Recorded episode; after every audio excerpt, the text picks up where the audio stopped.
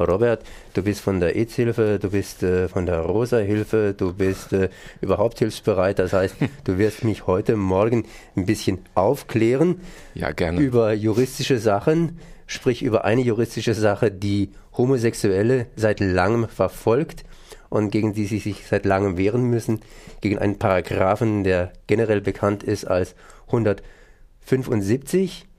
Und äh, nicht nur das, sondern es gibt natürlich auch teils schöne, teils nicht so schöne Geschichten. Das nennt sich CSD.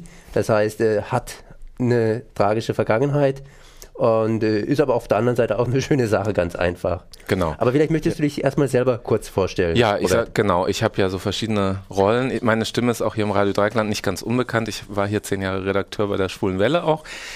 Das heißt, ich fühle mich hier sehr heimisch und sehr vertraut und bin seit vielen Jahren, also inzwischen zwölf Jahre bei der AIDS-Hilfe hauptamtlich angestellt als Pädagoge. Das heißt, ich mache viel Präventionsarbeit innerhalb und außerhalb der schwulen Szene. Also im Moment ist mein Schwerpunkt eigentlich mehr bei Jugendlichen. Aber nichtsdestotrotz bin ich natürlich auch bei vielen schwulen Events dabei, zumal ich eben nebenbei auch schon seit vielen Jahren ungefähr ebenso lang wie bei der EZF auch bei der Rosa-Hilfe bin. Dort äh, bin ich sozusagen der Leiter von dem Beratungsteam. Ich mache jede Woche Telefonberatung. Ich bin äh, Mitleiter, Co-Leiter der Coming-out-Gruppen, wo auch demnächst wieder eine starten wird. Ja, und auch so, ich sag mal, im engeren Zirkel der Rosa-Hilfe drin, schon seit vielen Jahren. Das heißt also, da kenne ich mich auch ganz gut aus, so mit dem, in dem Bereich. An diesem Wochenende findet in Lörrach der CSD statt und der beschäftigt sich hauptsächlich, wenn ich das richtig gelesen habe, mit dem 175er. Das heißt, einem Paragraphen. Das ist natürlich jetzt irgendwie Jura. Jura ist ein trockenes Gebiet, aber ich hoffe, dass du das irgendwie frisch rüberbringst. Ja, ich gebe mir Mühe. Also diesen Paragraphen, um den es da geht, den gibt's ja zum Glück, muss man sagen, inzwischen auch gar nicht mehr. Den gab's aber sehr, sehr lange, viel zu lange, weit über 100 Jahre. Es geht eben um diesen berühmt-berüchtigten Paragraph 175, du hattest das gerade eben schon erwähnt, der ja viele Jahre lang ähm, ja gleichgeschlechtliche Kontakte zwischen Männern in unterschiedlicher Form verboten hat. Er wurde dann mal verschärft. Also ich kann vielleicht sogar mal sagen, wann er zum ersten Mal, äh, äh, also wann es ihn das erste Mal gab. Das war mit der Gründung des Deutschen Reiches nach dem Deutsch-Französischen Krieg 1871. Da wurde dieser Paragraph erstmals in das so, damals sogenannte Reichsstrafgesetzbuch aufgenommen, wurde dann, was einen natürlich nicht weiter wundert, besonders stark verschärft in der Nazizeit äh, 35 genau genommen, ähm, wurde der sehr stark verschärft. Und äh, im, in den Folgejahren wurden dann auch viele ähm, Homosexuelle erfasst. Es wurden Listen angelegt. Das sind diese äh, sogenannten rosa Listen, von denen ja heute auch noch manchmal die Rede ist. Und viele Schwule sind auch tatsächlich im Zuge dieser Zeit äh, ja nicht nur in Haft gekommen, sondern teilweise eben auch ins Konzentrationslager gekommen.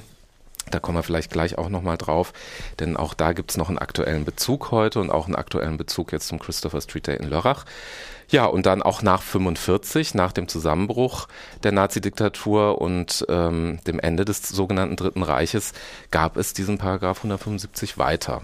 Und zwar in äh, nahezu ähm, ja zunächst mal ununter unveränderter Form. Er wurde dann wieder auf die Zeit vor 35 sozusagen zurückgefahren, aber war nach wie vor im Grunde ja in Kraft. Es wurden auch Verurteilungen gesprochen deswegen und erst 1969 wurde er deutlich entschärft.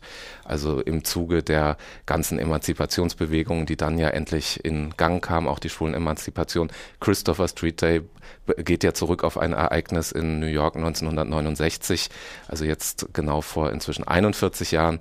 Und erst da wurde der entschärft, komplett abgeschafft, erst nach der deutschen Vereinigung 1994 und das haben wir letztendlich der DDR zu verdanken, dass es den heute nicht mehr gibt. Ähm, die deutsche Vereinigung äh, war aber nicht 94. Nein, die war 90, früher. klar.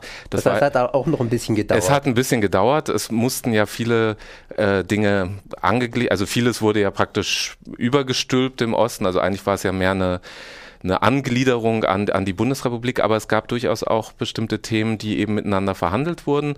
Und da gehörte eben diese Geschichte dazu. In der DDR war, meine ich, der entsprechende Paragraph Ende der 80er Jahre komplett abgeschafft worden. Und das war dann sozusagen die Verhandlungsgrundlage. Und in äh, Westdeutschland hatte sich natürlich diese Entwicklung auch immer mehr verbreitet, dass dieser Paragraph eigentlich nicht mehr zeitgemäß ist, dass es äh, höchste Zeit ist, den mal äh, ja nicht nur in Frage zu stellen, sondern wirklich komplett zu, ja, auf den Müll zu schmeißen, sozusagen auf den Müll der Geschichte. Du hast vorhin gesagt, dass gleichgeschlechtliche Liebe zwischen Männern hier äh, unter Strafe gestellt war. Wie sah das bei den Frauen aus? Hast du die einfach nicht erwähnt? Mm, genau, Oder? so war es. Also die Frauen wurden vielleicht auch nicht so richtig für ernst genommen, nicht so richtig für voll genommen. Äh, das heißt, sie wurden schlichtweg nicht erwähnt. Es ging wirklich um gleichgeschlechtliche Liebe oder, oder Sex natürlich. Liebe spielte da, denke ich, weniger die Rolle. Es ging wirklich um, um Sexualität zwischen Männern. Wobei das nicht heißt, dass äh, äh, offen ausgelebte Liebe zwischen oder Sex zwischen Frauen, äh, Beziehungen zwischen Frauen nicht ähm, auch ähm, ja zumindest mal schief angesehen wurden oder in einzelnen Fällen meine ich auch äh, belangt wurden. Da kenne ich mich jetzt nicht so gut aus wie bei den Männern. Also was ich weiß ist, dass es in allererster Linie sich auf Männer bezog. Nun ist der Paragraph 175 abgeschafft. Aber ich meine, abgeschafft heißt ja noch lange nicht, dass er jetzt auch wirklich vollkommen weg ist. Gibt es da irgendwelchen Ersatz dafür oder wie sieht die Situation heute aus für Homosexuelle? Also es gibt ja seit einigen Jahren, seit 2001 genau genommen, die, das äh, Gesetz der sogenannten eingetragenen Lebenspartnerschaft. Das heißt also, man hat ja schon versucht, in den letzten Jahren und Jahrzehnten da zu einer stärkeren rechtlichen Angleichung zu kommen. Eine komplette Gleichberechtigung ist es natürlich nach wie vor nicht. Das ist auch nach, äh, mit einer der Gründe, weshalb wir jedes Jahr wieder auf die Straße gehen und eben dann nicht nur unseren Spaß haben, den haben wir auch, aber eben durchaus auch demonstrieren und auch auf diese Ungleichbehandlung aufmerksam machen zum Beispiel im Steuerrecht oder in bestimmten Fragen Adoptionsrecht und so gibt es ja noch keine Angleichung. Aber jetzt eine Strafgesetzgebung, die speziell für Homosexuelle ist, gibt es in der Form nicht mehr. Das heißt, ähm, wenn es um Straftaten geht, meinetwegen äh, sexueller Kontakt mit Minderjährigen oder solche Sachen, das gilt heute für Homo- und Heterosexuelle in gleicher Weise. Also da ist es wirklich eine Gleichbehandlung, kann man sagen, zumindest jetzt mal vor dem Gesetz. In Lörrach wird speziell der 175er hier herausgestrichen. Gibt es da irgendwie einen aktuellen Anlass dazu? Ich meine, der hat ja die Homosexuellen lange Zeit verfolgt und da gäbe es sicherlich viele Daten, die man herausstreichen müsste. Mhm. Also ein Punkt ist, äh, was auch als Skandal angesehen wird, dass diese Urteile, die im ähm, Namen dieses Paragraphen gefällt wurden, nie ähm, revidiert wurden beziehungsweise aufgehoben wurden. Das heißt, es ist nicht ganz korrekt, was ich gerade gesagt habe, sie wurden aufgehoben, aber nur diejenigen, die in der NS-Zeit getroffen wurden. Also zwischen 33 und 45.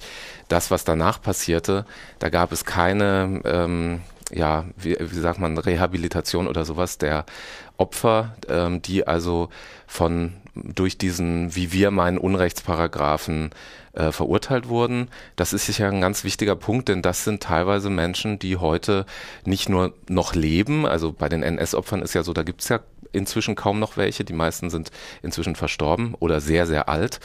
Äh, aber jetzt die, die bis 69 verurteilt wurden, die sind zum Teil äh, ja noch bester Gesundheit und noch nicht so uralt und äh, warten im Grunde darauf, rehabilitiert zu werden. Das ist zum Beispiel ein ganz wichtiger Punkt.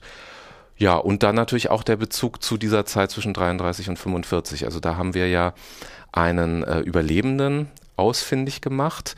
Äh, es war lange Zeit ähm, unklar, ob es jetzt überhaupt noch der, äh, jemanden gibt. Es gab im Elsass einen Überlebenden, den Pierre Seel, der ist vor einigen Jahren verstorben. Und viele dachten so, jetzt, das war jetzt der letzte äh, offen schwule KZ-Häftling sozusagen. Jetzt wurde aber wieder einer gefunden. Der lebt auch im Elsass. Äh, der ist 97 Jahre alt und er war jetzt sogar kürzlich mal hier in Freiburg, ist noch bei relativ guter Gesundheit und wenn diese Gesundheit es zulässt, wird er wohl auch am Samstag nach Lörrach kommen. Die Menschen, die nach 45 verurteilt worden sind, sind ja auch verurteilt worden nach den Gesetzen, die damals in der Nazizeit erlassen wurden.